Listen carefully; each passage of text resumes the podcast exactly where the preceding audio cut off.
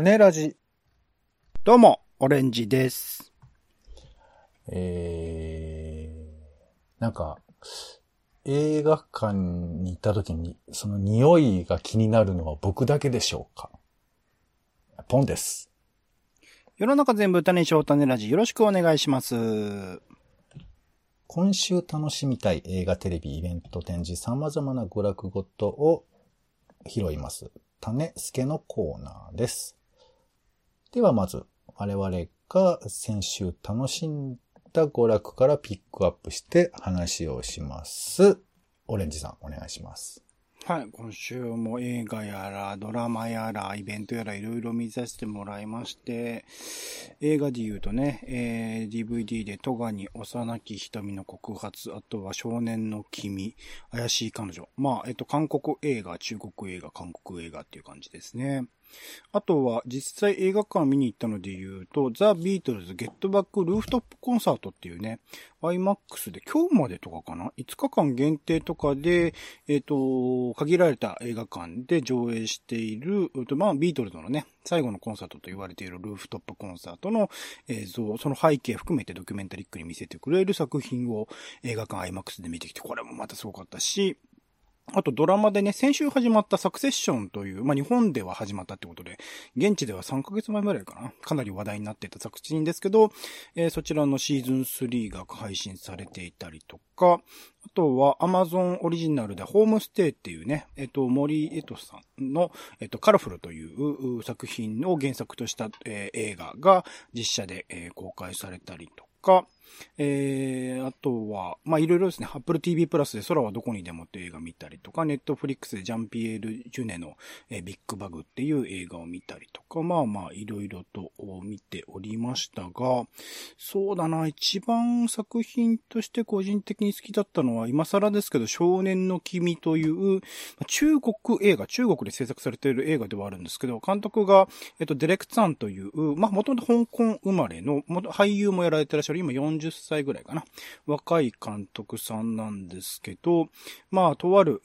少女と、えー少年が、あひょんなことから出会い。で、少女の方は、えっと、進学校において、まあ、受験を目指していて、まあ、かなり、えっと、学問の面で厳しい学校だったりして、で、そこにおけるクラスメートからのいじめとかがあって、なかなか学校では、えー一応、あの、居場所がないような人なんですけど、とあるきっかけで、えー不良少年と出会い、まあ、互いに、こう、空いている穴を埋め合いながら、みたいなところでストーリーが進んでいく。そこの、まあ、恋愛、手前なのか恋愛に入ってるのかぐらいの揺らぎの話ではあるんですけど、そこからちょっとね、その先、結構壮絶で思いもよらないような展開が何回も続いてって、心を揺さぶられ続けてラストみたいなところのね、描き方が本当に見事な作品なので、えっ、と、DVD で、えっ、と、レンタル始まってますので、興味ありましたらね、すごく良い作品でしたので、少年の君見てみてほしいなと思います。はい、ポンさんどうでしょうか？そうですね。あのーまあ、ちょっと、ちょっとで出かけまして、えー先週は。えーはい恵比寿映像祭は行ってきましたよ。お先週紹介しましたね。うん。あのーえーなんていうの、せ、えーこれまで行われてその、いわゆる万博と言われていたものが、もともとどういう姿だったのか、みたいなことがちょっと解説としてあって。うん、うん、うん。なんかね、僕らはこの大阪万博以降ぐらいのイメージでしかないから、まあ、こう人類の輝かしい、えー英知と、まあ、科学技術とみたいなイメージですけど、もともとなんでこれが行われたんだみたいなところら辺は、やっぱちょっと知っておくべきだし、これはもしかして今も僕ら続けてることなんじゃないかななんてちょっと思ったりもしましたよね。うん、ううん。それがこう映像でね、残ってる、あの映像の風合いとかもなんか意味深いなというか、あれなんかね、どういうふうにディレクションするかによって意味合いが全然違ってくるもんね。うん、うん、うん、そこら辺はちょっともう面白いなと思いましたね。そしてあと国立科学博物館にもまあ、はい、行きまして、えー、先週ね、お伝えした通りです。それから、お家でね、えースパイダーマンのスパイダーバースってアニメ？うん。おー、はいはい。これやっと見ました、これ。あ、本当ですか。僕はあんまハマれなかった作品ですね。はい。スパイダーバース。そうですか。俺は楽しかったね、なんかね。うん。まあ、あの、映像表現がっていう風によく言われて、まあ確かにアニメとして、あの、多分技術的にはすごいことがたくさん行われてるんでしょうけど、まあね、もともとそのスパイダーマンってそのアメリカンコミックっていうところから出てきてるっていうことが、なんか本当に、あの、一番理想としてるアメリカンコミックのあの、アニメ化みたいな、なんかそんなイメージもきっと大好きな人たちにはあるんだろうなと思いつつも、なんかあの、えー、テーマみたいなものも僕はちょっと結構しわ幸せに受け取ったりもしましたけどね。うん。はい。あと、も中学生のおグッズを見ました。はい。毎週ですね。はい。では、鼻で笑われましたけどね。はい。では行きましょう。いい番組でえす。面白い番組です。はい。ー えー気になる新作映画を行きましょう。はい。ではまず私の方から、えー、とですね。劇映画、日本の映画ですね。リング・ワンダーリングという作品です。うんえー東京の下町を舞台に人間の生や死に実感のない若者が不思議な女性と出会いを、えー不思議な女性との出会いを通して命の重みを知る姿を切なくも幻想的に描いた物語とあるんですが、この話のポイントでね、えー漫画家を目指す青年が、えー日本狼、まあ、絶滅したと言われてますけども、この日本狼を題材にした漫画を描いているっていうところからスタートで始まっていくんですよ。で、まあ、あのー生き物という風な視点で自分のことをあまり考えることないと思うんですけど、この長い生命の歴史の中で人間ってのは結構今はびこってるわけなんですけど、この中で絶滅したと言われる、まあもしかしたら人間の影響かもしれないと言われているこの存在、日本狼との付き合い方を考えるってことが結構この映画には大きな意味を持た、持たせているんじゃないかなというふうに思ったりもして、まあちょっとファンタジーね、いわゆるファンタジーというのをどんな風に描いているのかなというのが気になって、えーちょっとチェックしております。はい。リング・ワンダー・リングという作品です。それからね、えードキュメンタリーで、白身という作品なんですけど、宮崎県の白身っていう、まあ、土地があるんですって。で、ここでは、500年以上前から伝わる星の神楽ってのがあって、で、これに関する、まあ、記録をまとめたものなんですけど、なんかさ、ありそうでないじゃない？星を、まあ、神様というか、星に対して祀るとかいう踊りというかさ、神様にね、舞う踊りはあるんですけど、なんかこれ見るとさ、なんかちょっと君の名はみたいなのを思い出すんじゃないかなと思って。ほうほうほうほう。うん。で、なんかね、実際にこの神楽も夜にやるらしいんですよ。うん。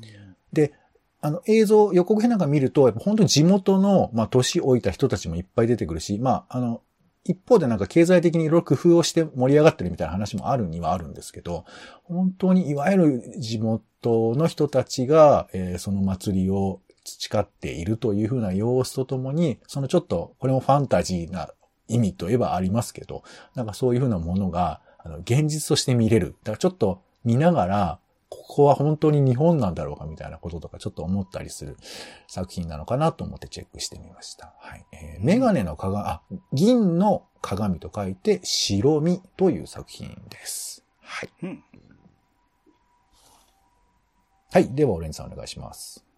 はい。僕の方からは、白い牛のバラットという作品です。最近アジア映画ばっかピックアップしてますけど、こちらはイラン、フランス合作で2020年制作された映画だそうです。イランの厳罰的な法制度を背景に冤罪による死刑で夫を失ったシングルマザーの姿を通し、社会の不条理と人間の闇をあぶり出したサスペンスドラマということで、まあ、なかなか、まあ、イラン映画はアジア映画の中では結構馴染みがある人も多いかもしれない。いろんな、ね、あの、優れた監督が、あの、イランから出てっているところではあるので、かもしれないですけど、なかなかそのね、イランにおける日常とかっていうものに触れる機会、それこそドキュメンタリー番組含めて、あの、少ないものではあるので、こうしてまあ映画でね、あの、現実に起きている、現地におけるそれこそ、あの、法制度がね、厳厳重だっていうのはイメージとしてはあるけど、それがどうなってるのかってなかなか知ることはなかったりするので、こういう映画を見ることを通して少しずつ知る機会になればいいのかなと思っております。白い牛のバラット、2月18日から公開だそうです。ちなみに第71回ベルリン国際映画祭のコンペティション部門にね、出品された作品だそうです。はい、ありがとうございます。では気になる名画像お願いします。はい、今週の気になる名画像は、てけてけてけてけてー、目黒シネマさんでございます。2月19日からね、25日までサマーフィルムに乗ってと子供は分かってあげないの2本立てという、まあ分かっている組み合わせですよね。青春期のね、えーかけがえのない時間を描いている作品、両作品だと思いますので、見てない人はこの機会にぜひ合わせてみると、ちょっとね、夏とかに見たい映画両方ともそうなんだけど、まあこういう寒い時期に見ればまた感じることも違うかもしれないので、よくぜひ見てみてください。はい、ありがとうございます。映画館ニュース。はい。えー、新しい映画館ができたそうですよ。えーねご存知ですかね、下北沢で、下北駅前シネマ K2 という名前で、これ1月20日にオープンしているそうです、ね。初日とかにはね、なんか故障があったとかいろいろ話題になってましたけどね。治ったのあかな、そういうこともあったんだ。まあなんかね、意外とこう、下北沢って、あの、トリウッドとかもあるし、うんえーなんか前映画館だったところは劇場に戻ったりとか知ってますかね、確か。あ、そうですか。うーん。あのー名前忘れた。いいや。えーまあ、とにかく、なんか、あの、ええー下北映画祭なんかもあったりして、意外とこう映画文化をなんか盛り上げたいというふうな気持ちがある場所だと思うんですけど、えーそこで下北駅前シネマ K2 という、これあの、えっと、駅を、あれ、何口って言うんですかね。マクドナルドとかある方ですけど、どっちもあるか。ね出口が新しくなっちゃってわかんないのよ。どれがどれなんだか。そうなのよね。あの、ビリヤード場とかがああるの分かりますかね？ユニクロとかブリヤード場とかあるんですけど、そっちの細い道をちょっと行くとあるみたいで、まあこれ駅にだからほぼ直結しているような場所にあるらしいですけどね。まだちょっと僕行けてないので、えーちなみに今は浜口竜介監督特集をやってるみたいですよ。これなんか、あの、はい日本全国巡業してるやつですね。それの一つが、そうなんだ東京ではここでやる。えーはい。ということで、まあ、えーよかったら新しい映画館ね、ちょっといい香りするんじゃないかなと思いますので、行ってみてください。うんはい。では、えー気になる家映画です。お家で楽しめる映画でございますが、今回は、えー BS12 ですけれども、2月20日ですね、えーに放送されます、スチームボーイという監督です。アキラの、えー、オトム監督が制作9年、総制作費24億円、まあ、ここが重要かどうかよくわかりませんけど、えー作成したという作品ですね。かかりまスした、チームボーイご覧になったことありますか？一回結構前に見てるとは思うんですけど、ほぼ記憶ないですね。うーん、なるほどね。まあまあちょっとそういう意味ではね、古い映画なので、えーまあちょっと、えー名作アニメとして見ていただいてもいいのかなと思います。2月20日の7時から、えー放送されます。はい。では気になるテレビですね。えーこれ僕ね、見たことなくて、もうすでに実は始まっているので、途中からになってしまうんですけども、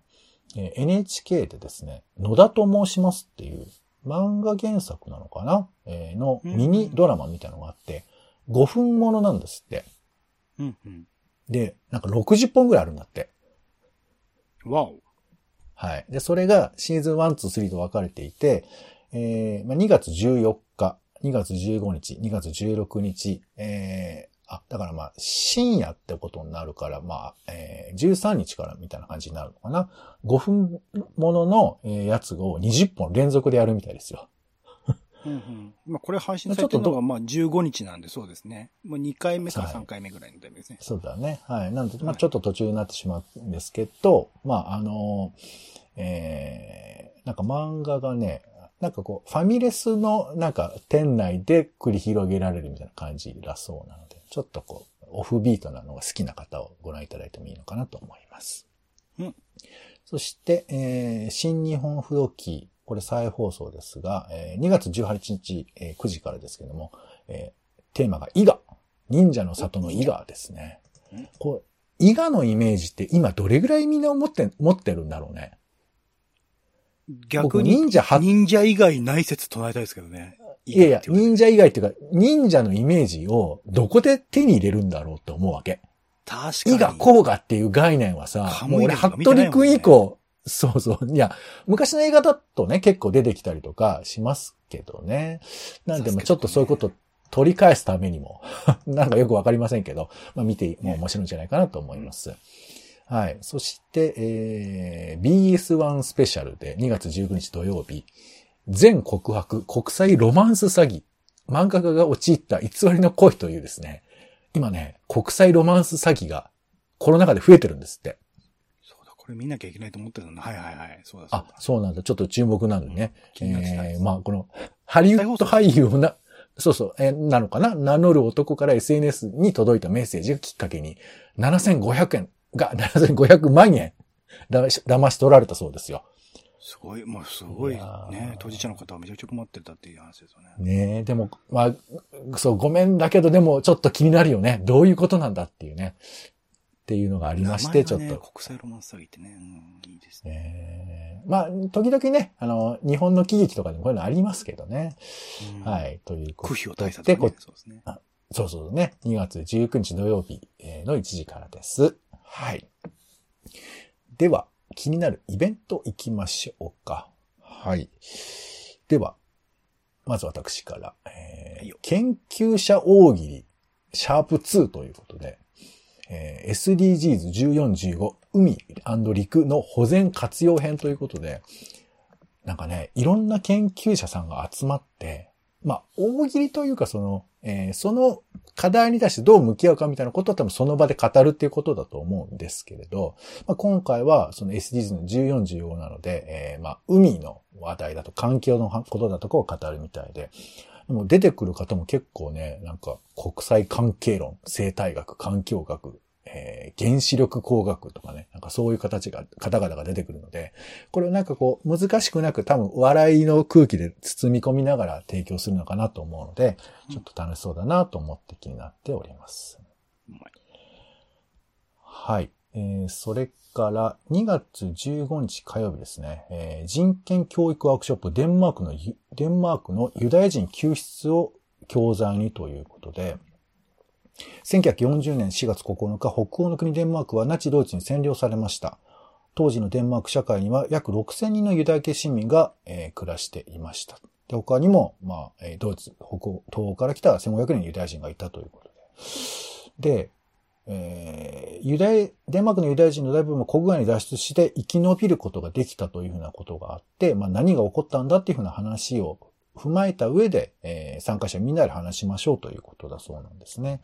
えー、まあ、ちょっと重たい課題ではありますが、まあ、こういうふうなことを、まあ、デマークのこととかね、あんまり知らない人も多いと思いますので、僕もちょっと勉強できればなと思っています。NPO 法人ホロコースト教育資料センターというのがやってるみたいですね。はい、2月16日、あ、15日ですね、火曜日です。はい。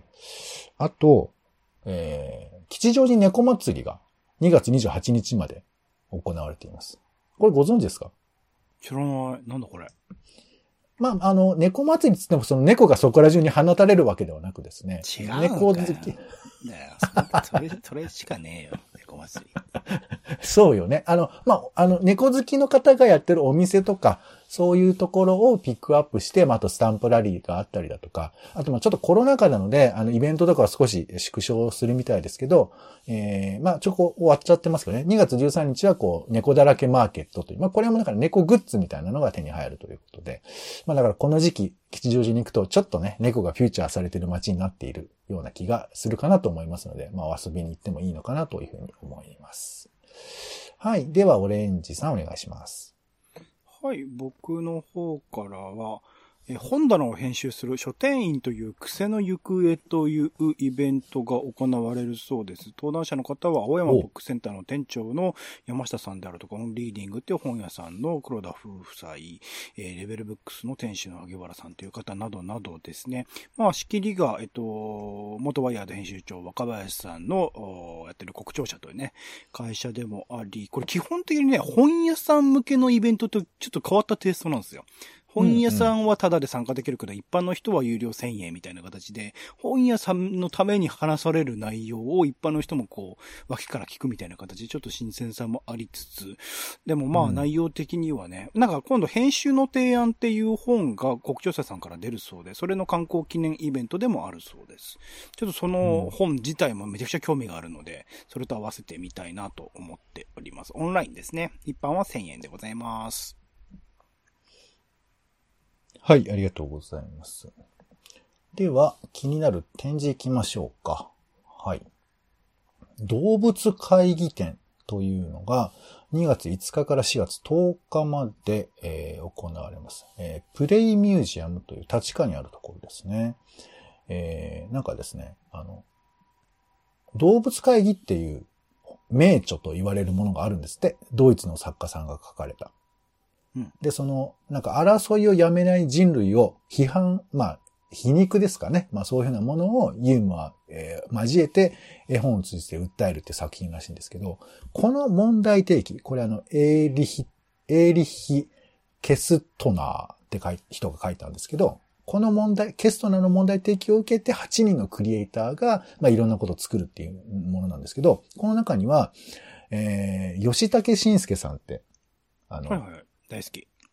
はい。あるかしら書店とか。ね、いっぱい書いてることね。はい。この方も参加されていますので、まあ、ちょっとどんな風な表現、アニメとかもあるのかな？なんかちょっといろんなものが見られそうなので、えー、ちょっと可愛らしくも、えー、ツッコミ満載な感じのね、ものを見てもいいのかなというふうに思います。はい。そして、えー、梅津和夫大美術展が今やってます。そうなんだ。はい。3月25日までやってます。梅津和夫もあんまりおじ、おれんさん馴染みないですか？いや、僕ね、漂流教室とかね、見たタイミングで、はい、あれ、漂流教室は、ちなみに僕ドラマから入ってるんですよ。久保塚洋介とかでしたドラマ見て、そのタイミングで見てみて、はい、そこから結構ハマっていろいろ見てたんですけどね。はい、はい、はい、はい。渋いね。なんかあの、映画版のね、漂流教室についてはもういろいろとこう、言説ぐるぐる回ってますけど、まあでも、おおまあとにかくモチーフがやっぱ面白いんだよね。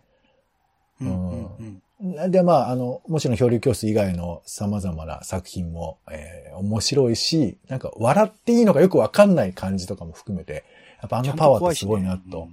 うん、えーっていう風な、まあ、梅津和夫さんの作品がなんかこう漫画だけじゃなくてこう絵としても紹介されてる。原画101点を連作絵画として初公開されてるなんてありますね。はい、なんていうのもありますので、まあ、梅津さんの、えー、世界に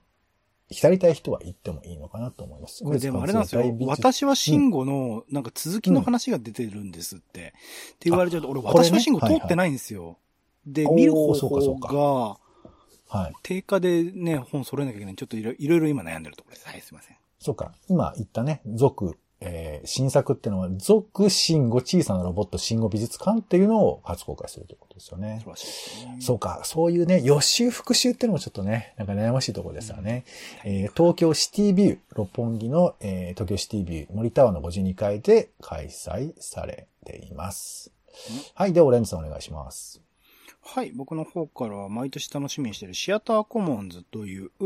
うまあ、プロジェクトでいいのかな、えー、演劇の共有地を活用し、社会の共有地を生み出すプロジェクト、シアターコモンズの第6回が、えー、22年バージョンが開催されます。去年はね、やっぱコロナ禍ということであって、えっと、VR 作品、VR で現地に行って見る作品とかが結構多かったんですけど、今年はまあ、オンラインとオフライン両方を並行してやる、リアルとリモート両方でやるという形で、いくつかの作品を展示するそうです。今年のテーマは非同期する言葉たちということで、その言葉のね、いろいろな捉えられ方みたいなものを各アーティスト、まあ、海外からも招聘したアーティストとか含めて作品で見せてくれると思いますので、まあ、演劇作品とかもね、市原佐藤さんの、えっ、ー、と、岸田戯曲賞ノミネートされたかな？作品とかも、上映されたりします。で、事前予約必須で予約した人に、えっ、ー、と、それぞれの個別のコンテンツを予約するるリンクが行われた頃ってちょっとね、複雑な形にはなってますが、まとめて6000ぐらいかな。ぐらいで見られるので、一通り見ようと思ったらかなりお得な価格とはなってると思いますので、演劇とかね、えー、リアルのその舞台芸術とかに興味がある人とかは、ぜひ参加してみるといいと思います。2月の19日からスタートで27日までという期間、1週間弱ですかね、の期間で、えっと、港区の会場もしくはオンラインでの開催となっています。はい、ありがとうございました。えー、ご紹介しきれなかったものは種ラジの、えー、公式サイトの方に情報も載せておりますので、あとリンクなどもね、載っていますのでチェックをしてみてみてください。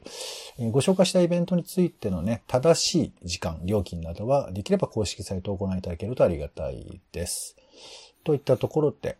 えー、娯楽計画種助はお開きでございます。お相手は、えー、スパイダーバースは今の Amazon プライムビデオで、えー、見れますので、会員の方はチェックしてみてください。ポンと、オレンジでした。種ラジ、また。種ラジは、ほぼ毎日配信をするポッドキャストです。Spotify や Apple Podcast にて登録を。更新情報は Twitter。本編でこぼれた内容は、公式サイト、種ラジ .com をご覧ください。番組の感想や、あなたが気になる種の話は、公式サイトのお便りフォームから。お待ちしています。